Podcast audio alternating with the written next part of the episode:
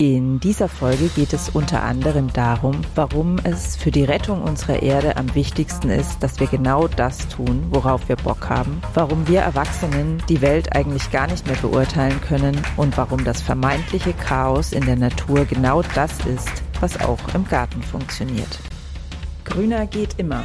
Finde Lösungen für einen nachhaltigen Alltag, die Spaß machen und Wirkung zeigen. Herzlich willkommen zurück hier im Grüner geht immer Podcast. Ich bin Silvia und zusammen mit meinen Gästen will ich dir zeigen, wie wundervoll unsere Erde ist und wie viel Spaß es machen kann, nachhaltig zu leben. Die heutige Folge ist mal wieder ein zweiter Teil eines Gesprächs. Also wenn du den ersten Teil meines Gesprächs mit dem bekannten Kinderbuchautor Kai Lüftner noch nicht gehört haben solltest, dann klick dich am besten jetzt zurück in den Podcast und hör erstmal den ersten Teil an. Du findest ihn ganz oben, weil der ist nämlich letzte Woche erschienen.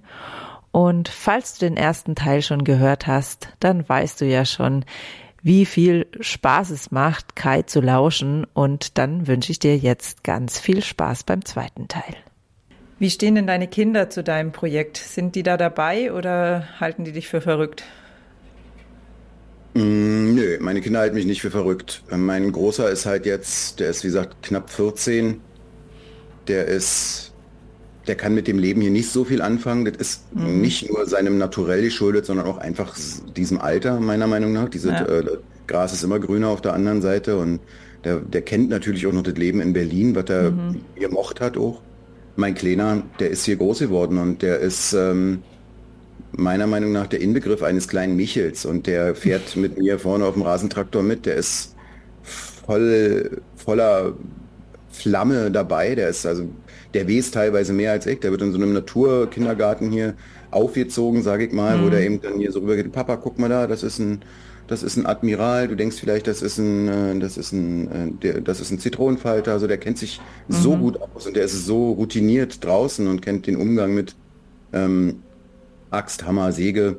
Das ist äh, toll. Und ich glaube und hoffe auch, dass der das sozusagen irgendwann übernimmt. Ähm, mhm. Wie auch immer, ist es trotzdem so, dass so diese Gestalten des, der, des Lebensumfeldes äh, tatsächlich bei uns total Familiensache ist, mit all den Herausforderungen, mit all den Challenges, die damit einhergehen. Also klar ist, wir, haben, wir, wir teilen uns zum Glück relativ gut auf, auch meine Frau und ich. Wir haben so mhm. unterschiedliche Interessen und Schwerpunkte und ja. Ja, jetzt haben wir ganz viel über dein kleines ähm, Reich sozusagen gesprochen. Wenn du, wenn du nach draußen schaust, auf die gesamte Welt sozusagen, hast du dann noch Hoffnung für unsere Erde und für unsere Menschheit? Oder ist es äh, das, was du da tust, auf Bornholm auch so ein bisschen ein Rückzug in ein abgegrenztes Paradies sozusagen, damit du das Elend draußen nicht sehen musst? Ja, diese Frage stelle ich mir ehrlich gesagt häufiger gerade auch in, in letzter Zeit. Aber ähm, ich stelle fest, dass das mit weniger Schwermut oder ähm, Hoffnungslosigkeit ist, sondern ähm, eher mit einem, ja, im Prinzip war dieser, dieser Schritt hierher ja ein Schritt raus aus der Welt, weil ich muss sagen, dass man, diese Insel hier ist so groß wie Berlin, hier leben 38.000 Leute. Ähm, man guckt nach einer ganzen Weile ganz anders aufs Festland und auf Deutschland und auf den Rest der Welt. Man ist halt einfach wirklich weg vom Festland. Mhm. Und das ist ja im Prinzip wie eine ihr lebte Maidbewegung, die ich vorhin erwähnte, vom, vom Kampfsport kennt, mal rausgehen. Man geht ja aber eigentlich nur ein Stück raus, um einen Draufblick wieder auf das zu bekommen, ähm, was einen vielleicht vorher überfordert ähm, und übermannt und überrollt hat. So mhm. ging es mir, wie gesagt, in Berlin und in Deutschland viele Jahre. Und dadurch, dass ich jetzt hier so was tun kann, also das ist ja, ist ja nicht, geht ja nicht darum, oh mein Gott, ich muss mich so unglaublich verwirklichen, sondern ging eher so ein bisschen darum, auch mal zu überprüfen, was mir wichtig sein könnte, was man vielleicht ähm, auch in den Jahren, die so, wo man sich so routiniert in seinen Strukturen bewegte, ähm, nicht nur nicht wusste, sondern auch einfach vielleicht nicht vermisst hat deswegen. Da, mhm. Wisst ihr, wie ich das meine? Dass man ja. so, ich habe so das Gefühl, ich habe hier Dinge nicht nur neu gelernt, sondern überhaupt erst entdeckt. Mhm. Und dadurch habe ich eigentlich das Gefühl, ähm, eine gewisse Hoffnungs, also wieder eine Hoffnung äh, für mich zurückzuholen. Ähm, in, in diesem sozusagen, ich kann vielleicht nicht alles in der Welt ändern, aber ich kann mein Handeln ähm, gestalten und kann mein Umfeld gestalten und ich kann was hinterlassen. Ich werde wahrscheinlich nicht mehr in den Schatten all der Bäume sitzen da drüben, mhm. aber ich habe das dann für meine Kinder gemacht.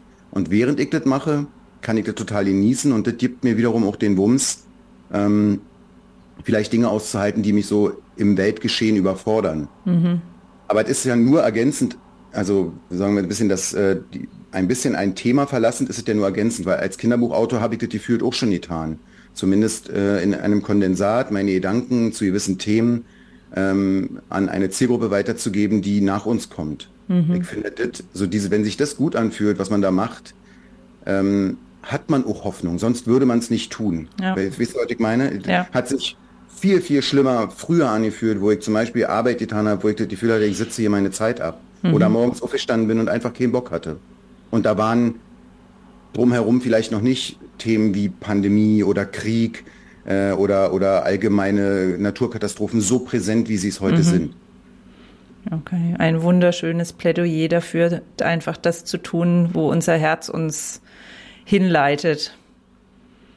Ehrlich gesagt war das immer das, ich war viele Jahre auf Lesereisen äh, unterwegs und habe so ein bisschen, habe ich wirklich gelitten, muss ich zugeben, so rückblickend, war wirklich, ich habe tausende Kinder unterhalten, in, in ganz Deutschland, im ganz deutschsprachigen Raum war ich ähm, auf Lesetouren über Wochen teilweise. Mhm. ich habe meine eigene Familie total vermisst und habe tausende Kinder entertained. Und irgendwann wollte ich das so nicht mehr und habe mich aber gefragt, was ist eigentlich das, was ich, wenn ich das schon mache, mitgeben will. Mhm. Und rückblickend war genau das, meine Message am Ende war, also ging mir ja nicht so darum, welche Buch ich vorgelesen habe, sondern mein, meine Message am Ende war immer, wenn ihr irgendwann mal groß seid, versucht euch bewusst zu machen, dass es am wichtigsten ist, morgens aufzustehen und Bock zu haben auf das, was man tut. Mhm. Irgendwann kam auch dazu, wie man es tut, also zum Beispiel eben nicht mehr, indem ich ähm, tausend Kinder entertaine und meine eigenen kaum mehr sehe. Deswegen sind wir nämlich unter anderem mhm. hier. Ich habe gesagt, ich muss das ändern. Ich habe gesagt, vielleicht vergesse ich das erste Wort meines Kindes, aber ich vergesse nicht, wenn ich es verpasst habe. Mhm. So. Und das, aber das ist sozusagen Rückblick noch das, was ich meinen Kindern mitgeben würde, worin ich auch meinen Großen, der gerade irgendwie sehr struggelt in der Schule, äh, sozusagen äh, ihn hoffentlich so ein Stück weit supporten kann und ich sage, das, es ist nicht wichtig, ob du eine Eins in Mathe hast, sondern es ist wichtig, dass du rauskriegst, auf was du Bock hast. Mhm. Weil dann ist schon sehr viel gut. Nicht alles, aber schon sehr viel, mhm. wenn man das macht. Ja, und hast du das, also einfach dein persönlicher Eindruck, hast du den Eindruck, dass ähm, unsere Kinder und die Jugendlichen der heute, heutigen Zeit da, wie soll ich sagen, uns ein bisschen voraus sind und damit die Hoffnung besteht, dass in naher Zukunft viele Menschen das tun, worauf sie Lust haben und damit unsere Welt besser wird und auch unsere Natur noch eine Chance hat? Tja, das kann ich dir so nicht so richtig sagen. Ich würde behaupten, ja. Ich würde behaupten, dass mhm. das, also im, als Kinderbuchautor ist es ganz oft so, dass einem gesagt wird, wie vermeintlich die Kinder sind. Man denkt da an Zielgruppen, man denkt da in äh, Jungs und Mädchen, in äh, die, die Jungs lesen nicht mehr und so was alles. Und ich mhm. kann das so nicht pauschal bestätigen, weil ich pauschal nicht bestätigen kann, die Kinder von heute sind so. Steck mich in eine Klasse mit 30 Kindern zwischen 8 und 10, da sind 30 Individuen. Da mhm. sind manche bei, die haben äh, schon Moby Dick gelesen und manche haben noch nie ein Buch in der Hand gehabt. Ja, also mhm. das ist erstmal das eine. Das andere ist, dass ich ähm, persönlich glaube, dass ähm, wir in einer Zeit leben, die wir Erwachsenen ja nicht mehr deshalb richtig beurteilen können, weil seit Internet und ähm, iPhones und Co. so viel passiert ist, was wir glaube ich, nicht mehr mit unseren Maßstäben beurteilen können. So würde ich das auch, will ja. ich natürlich auch nicht pauschal sagen, aber so diese Virtual Natives, das ist eine Generation, die komplett anders tickt, als wir vielleicht versuchen. Ich bin gelernter Pädagoge, ich habe äh, mal, bin Sozialpädagoge und mhm. habe äh, Erzieher gelernt, staatlich anerkannter. Und ähm, da war das immer so Thema, dass man so sagt, man, wie hat man mit der Zielgruppe umzugehen? Und mein Gefühl war schon damals, dass das nicht so richtig funktionieren kann. Ich mhm. gucke ehrlich gesagt voller Hoffnung auf die äh, jüngeren Generationen, weil ich so sehe, dass aus dieser Not, die sich für die ergibt, was, worum es mir unendlich leid tut, ich sehe, mit welchen Themen die sich ja beschäftigen müssen, ist ja mhm. so, ähm, dass ich so denke, irgendwie da entwickelt sich eben bei vielen hoffentlich nicht nur ein, eine, ein, ich mache einfach irgendwie weiter, das gibt es in Sicherheit aus, sondern bei vielen ein, ähm, jetzt erst recht. Das, mhm. Wir haben keine Option. Können ja alle meckern, dass ich, äh, dass äh, da Kids sind, die äh, sich, äh, die glauben, sie müssen sich an Autobahnauffahrten festkleben. Ich finde das doof, dass sie das tun müssen, weil ich finde, die sollten eigentlich Party machen. Mhm. Aber wenn die nicht mehr Party machen wollen oder können, weil sie eben nicht genau wissen, ob es überhaupt noch lohnt, selber Kinder zu kriegen, dann habe ich das Gefühl, dann ist das, das vielleicht, was bei Ihnen auch so ein Stück weit ein Ehrgeiz erweckt, sich diesen Problemen mit einer Vehemenz entgegenzusetzen, die uns vielleicht abgeht. Wir haben ein bisschen zugeguckt. So, also das mhm. würde ich jetzt zumindest für mich sagen. Ja. Ich war da so, lebte so ein bisschen in meiner Bubble. So, äh, naja, klar, ich weiß, dass es nicht gut ist, zu McDonalds zu gehen. Habe ich auch nicht mehr gemacht, viele Jahre. Aber das reicht dann damit auch, das zu wissen. Nee, mhm. reicht nicht.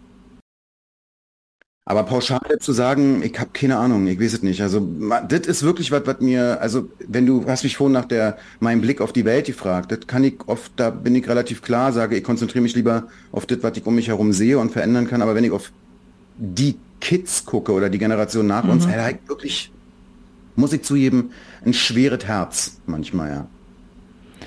Ja, auf der einen Seite geht's mir da genauso wie dir, weil, weil die einfach so viel mitmachen. Also ich empfinde tatsächlich als die größte Qual für unsere Kinder im Moment, dass sie mit all dem, was ihnen für ihre Zukunft bevorsteht und mit all dem, was sie durch die, durchs Internet einfach auch schon wissen, trotzdem noch so gefangen sind in den alten Systemen. Ich glaube, das ist auch ein, einfach ein Riesendrama für die Kinder und gleichzeitig, genau. ähm, ja, also ich nehme es auch so wahr, dass, dass da total viel, hm, ja, Aufbruchsstimmung da ist und total viel Biss und eben nicht nur dieses ähm, vor dem Handy versauern, sondern ich glaube, das wird, also ich, ich bin da total hoffnungsvoll. Oh, das, freut mich, das freut mich zu hören und das war im Prinzip genau das, was ich meinte, dass ich so das Gefühl habe, wir begegnen Kindern, die mit 14 schon mehr Videos von sich gemacht haben, als wir jemals Fotos oder so von uns hatten, weil wir ja. das eben, äh, wir begegnen denen oft mit äh, Strukturen und sagen, in der Schule müssen die den Satz des Pythagoras lernen und wie man ein Gedicht analysiert. Aber das stimmt nicht, das müssen die nicht lernen. Ja, die müssen, genau. äh, die müssen andere Dinge lernen und denen muss man auch in anderen Dingen helfen. Aber wenn natürlich dann eine Diskrepanz ist zwischen denen, die das denen beibringen sollen oder wir, wie wir darauf gucken, wir sehen dann oft eben nur die Kids, die TikTok wegwischen, äh, gefühlt stundenlang. Und das mhm. ist auch so, und ich halte das auch nicht für per se gut. Aber ich kann nur, ich habe ein Beispiel mit meinem großen Sohn, der hier ein Musikprogramm sich, ähm, wie der, der das lernt.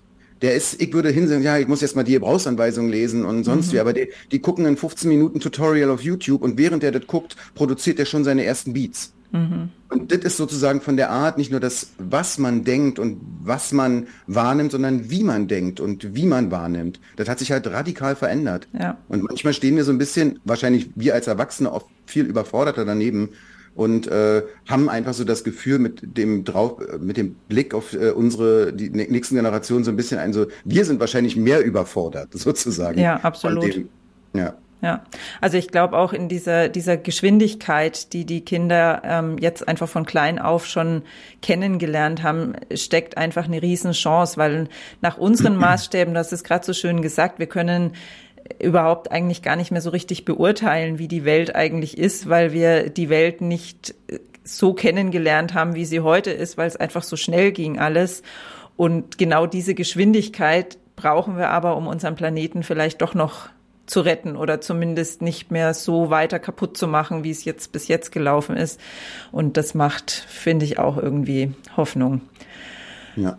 Ja, jetzt sind wir ganz schön weit weggekommen von dem Thema Garten. Ich mache jetzt einfach einen, einen ganz krassen Turn wieder zurück. Hast du irgendwas gelernt in deinen Jahren mit deinem Waldgarten oder mit deinem äh, wachsenden Waldgarten, ähm, was für dich einen großen Unterschied gemacht hat und was wir vielleicht auch für kleinere Hausgärten etablieren könnten? Also das, das weiß ich nicht, ob das so ganz konkrete äh, Beispiele sind. Mir selbst ging es einfach so, dass ich äh, gemerkt habe, so die Gärten, die ich von früher kenne, ähm, waren oft so, wir hatten selber so einen Kleingarten, als ich ein Kind war, so, so, eine, so eine Parzelle. Ähm, das war alles schön und da gab es dann die Regularien des äh, Vereinsvorstandes, äh, dass man so hoch darf nur die Hecke sein und so, dass ich gemerkt habe, das ist nicht das, was mich interessiert, sondern also mich interessieren nicht die Vorgaben, die der Mensch für Natur macht, sondern mhm. mich interessieren die Mechanismen, die die Natur schon seit lange vor uns anwendet und die sozusagen vielleicht zu kombinieren mit den Dingen, die für uns als Spezies wichtig sind. Wisst ihr, was ich meine? Ist also mhm. diese, was ja. eben, was eben in dem Konzept Waldgarten oder Permakultur steckt, abschauen von dem, was funktioniert. Wenn ich, wir haben direkt an meiner einen Feldgrenze ist ein, beginnt ein kleines Stück Wald, das ist so eine Art Jagdpacht, wo dann im mhm. Herbst immer die alten Männer mit ihren Hunden stehen und äh, das Wild jagen. Und wenn man da reingeht, sieht man eigentlich, was funktioniert, ohne dass man da den ganzen Tag mit der Gießkanne äh, mhm. langrennt oder dass dort äh, Zäune gezogen werden oder was auch immer. Da funktioniert es eben in diesen Mehrschichtensystemen, in diesen, wo, was sind Bodendecker, wann kommt die Strauchschicht, wo, wie wachsen da die, die Bäume daraus, wie korrespondieren die äh, Dinge miteinander und was ist das, was man vermeintlich als Mensch oftmals vielleicht als Unordnung oder als Wildheit wahrnimmt. Eigentlich ist das adaptierbar auf diese kleineren Systeme. Und das mhm. funktioniert eigentlich in einem Blumentopf oder auf dem Balkon genauso wie in groß. Mhm. Und das liebe ich auch, das fasziniert mich auch an, diesen, an dieser Möglichkeit. Na klar haben meine Bäume, die gesetzt habe, eine gewisse Struktur, weil ich habe als erst über die Flächen ähm, die Wege gezogen, um einfach zu wissen, mhm. wo muss ich lang. Und dann habe ich eine, eine, Fläche, die sehr zentral liegt, wo ich meinen Kompost ähm, ansortiert habe, um einfach um zu wissen, von da kann ich das logistisch gut, ich nenne es immer mein kleines Amazon, meine kleine Amazon-Basis, äh, von wo ich es dann die gute Erde sozusagen auf die Flächen äh, schaffe, wo ich es brauche. Mhm. Und das ist eigentlich, was ich äh, an diesem Thema so liebe und was, glaube ich, auch sozusagen der Mehrwert wäre, was, was, was meiner Meinung nach relativ flächendeckend anzuwenden wäre. Sozusagen einfach ein bisschen mehr Wildheit, ein bisschen mehr wirkliche Natürlichkeit und nicht zu glauben, man hat so eine, äh, eine ortsuntypische Hecke irgendwo hingepflanzt, hat die schön gerade beschnitten in einer konischen oder in einer was für auch immer Form und das ist dann, weil es grün ist, ist das Natur. Das stimmt nicht. Meiner Meinung nach stimmt es nicht. Genau wie die vermeintliche, vermeintlich blühenden Rapsfelder auch keine Natur sind. Das ist Industrie. Und das, glaube ich, ist das, was ich gelernt habe, dass so dieses, äh, das in Anführungszeichen Chaos dahinter ähm, eigentlich kein Chaos ist, sondern die, das die eigentliche Grundidee. Merke, dass das funktioniert. Jetzt schon merke ich, dass die Erdbeeren, die ich vor zwei Jahren oder zweieinhalb Jahren um die Bäume gepflanzt habe, damit die da schön die, die, die, die Wurzel umdecken, äh, den Boden feucht halten, wenn ich drunter fasse. Mhm. Dass das einfach funktioniert. Dass ich sage, ich pflanze die Benjes-Hecke so, dass sie ein bisschen den Wind abhält. Und dahinter ist dann wirklich plötzlich der Zaunkönig im, im, im Totholzhaufen. Mhm. Es geht, das funktioniert. Okay. Baut ihr auch Gemüse an? Mhm. Ja, ich habe, ähm, das ist auch erst seit letztem Jahr, weil ich habe äh, im letzten Jahr hier zwei sehr große Weiher ausheben lassen. Mhm. Also quasi ähm, Regensammelflächen. Und habe den Aushub, habe dann so viel Totholz gepackt, habe den Aushub ähm, darauf gepackt, die fruchtbare Erde und das dann ein bisschen begradigt, dann tatsächlich da einen Zaun drum gemacht und das ist sozusagen unser Gemüsegarten. Und ähm, ja, das ist, wir sind nicht ähm, schwerstens ambitioniert, jetzt die vollständige Selbstversorgung zu schaffen, aber wir sind ambitioniert zu gucken, was äh, wir dazu beisteuern können, dass ähm, wir die, die Selbstversorgung zumindest partiell äh, in unser Leben holen, weil wir haben jetzt auch Hühner seit äh, knapp drei Jahren, schon länger als das ähm, Permakulturprojekt. Und wir einfach den, den Luxus zu schätzen wissen, was das bedeutet, ähm, äh, eben einfach ja, die Sachen von sich selbst, wissend, wo sie herkommen, äh, zu holen. Mhm. Kannst du da vielleicht mal aus dem, ähm, aus dem Gemüsegarten ein Beispiel nennen, wo du sozusagen so ein bisschen die, die Unordnung beziehungsweise die Struktur eines Waldes übernommen hast, ähm, um erfolgreich Gemüse anzubauen? Na, wir haben so ein bisschen versucht, so in in dem, was ich von der Permakultur mitgenommen habe, äh, zu denken. Das heißt, wir haben keinen eckigen Garten angelegt, sondern wir haben alle drund gemacht, alle mit äh, unterschiedlichen Höhenlinien, mit ähm, die, da ist eine Art Kräuterspirale, ist keine klassische Kräuterspirale, aber auch diese Beet ist sozusagen zwar eingefasst, so mit, äh, mit Stein, mit Naturstein, aber das ist halt alles nicht organisch, nicht gerade, nicht, ähm, nicht systematisch, sondern es ist alles ein bisschen, wir haben zum Beispiel äh, einfach die Erdbeeren überall ausgestreut. Die korrespondieren an manchen Stellen total gut mit Möhren und an anderen Stellen machen sie es eben nicht. Und das so ein bisschen zu lassen, auch sozusagen sich die Zeit zu geben, da äh, zu gucken, was wohin, wie, was, was wo wachsen will. Allein mhm. das schon.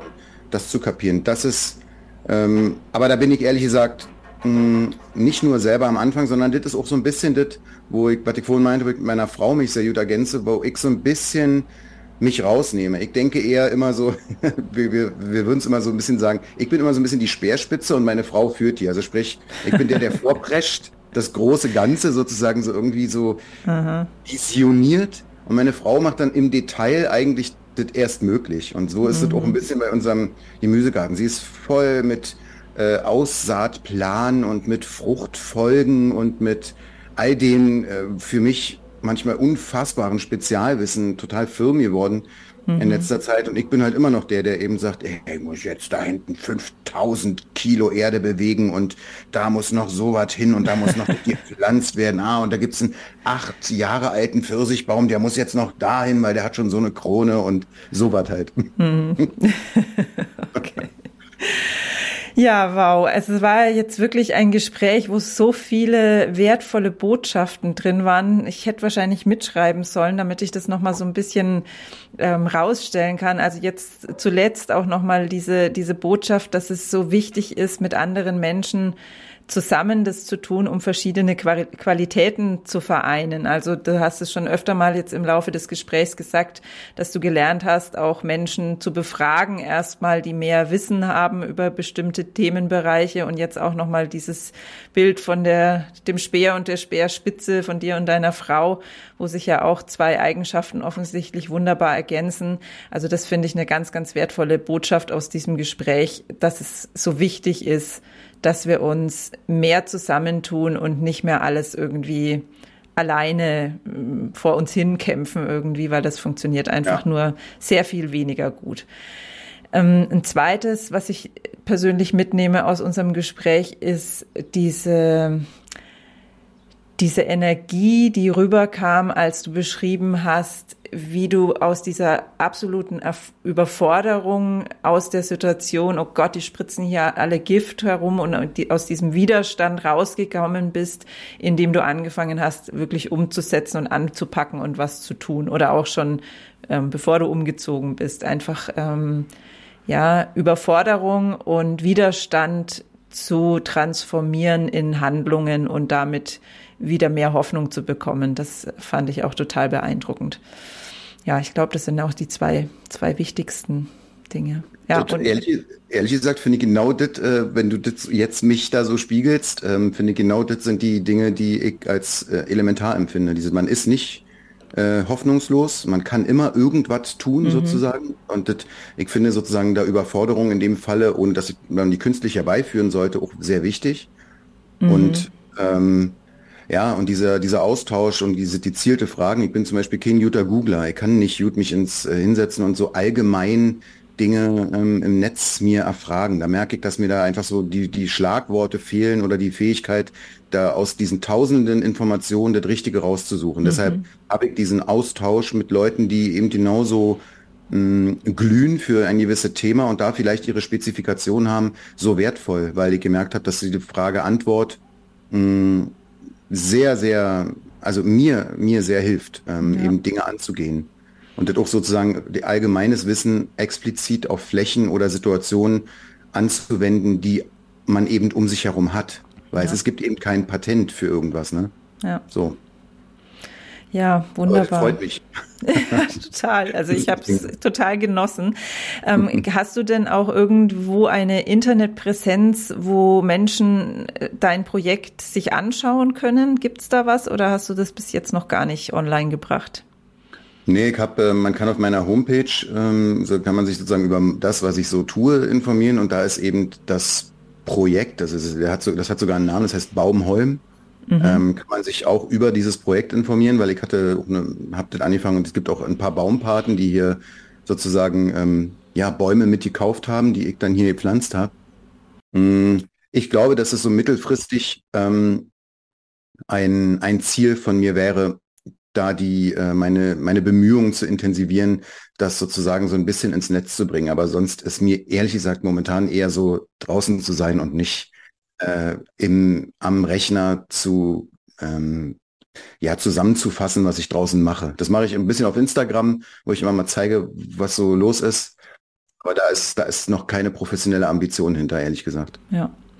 Ja, ich verlinke auf jeden Fall dann deine Webseite und deinen Instagram-Account und wer weiß, was sich für Kontakte jetzt daraus ergeben, dass jemand zugehört hat, der gesagt hat, äh, ja, da will ich irgendwas mit einbringen oder was auch immer. Also genau darum macht mir auch dieser Podcast noch so viel mehr Spaß als mein Alter, weil ich merke, dass gerade in dem Bereich der Nachhaltigkeit einfach so viel Offenheit von allen Seiten da ist, sich wirklich zusammenzutun und Kräfte zu bündeln. Das ist einfach ganz, ganz wunderbar. Also das finde ich auch. Verlinke ich. Auch schön. Ja. Das verlinke ich auf jeden Fall in der Podcast-Beschreibung. Und ja, dann haben wir jetzt auch schon fast die Stunde voll. Deswegen ähm, gebe ich noch einmal das Wort an dich zurück und bitte dich um eine knackige Botschaft am Schluss und danke dir dann nochmal ganz herzlich für das wunderschöne Gespräch. Ich danke dir fürs Gespräch und du möchtest eine knackige Botschaft am Schluss. Weißt du, dann nehme ich nicht meine eigenen Worte, sondern die von äh, Erich Kästner und die heißen, es gibt nichts Gutes, außer man tut es ganz herzlichen Dank, dass du uns bis hierhin gelauscht hast. Auch nächste Woche am Freitag in den frühen Morgenstunden wird hier im Grüner geht immer Podcast wieder ein super spannendes Gespräch online gehen.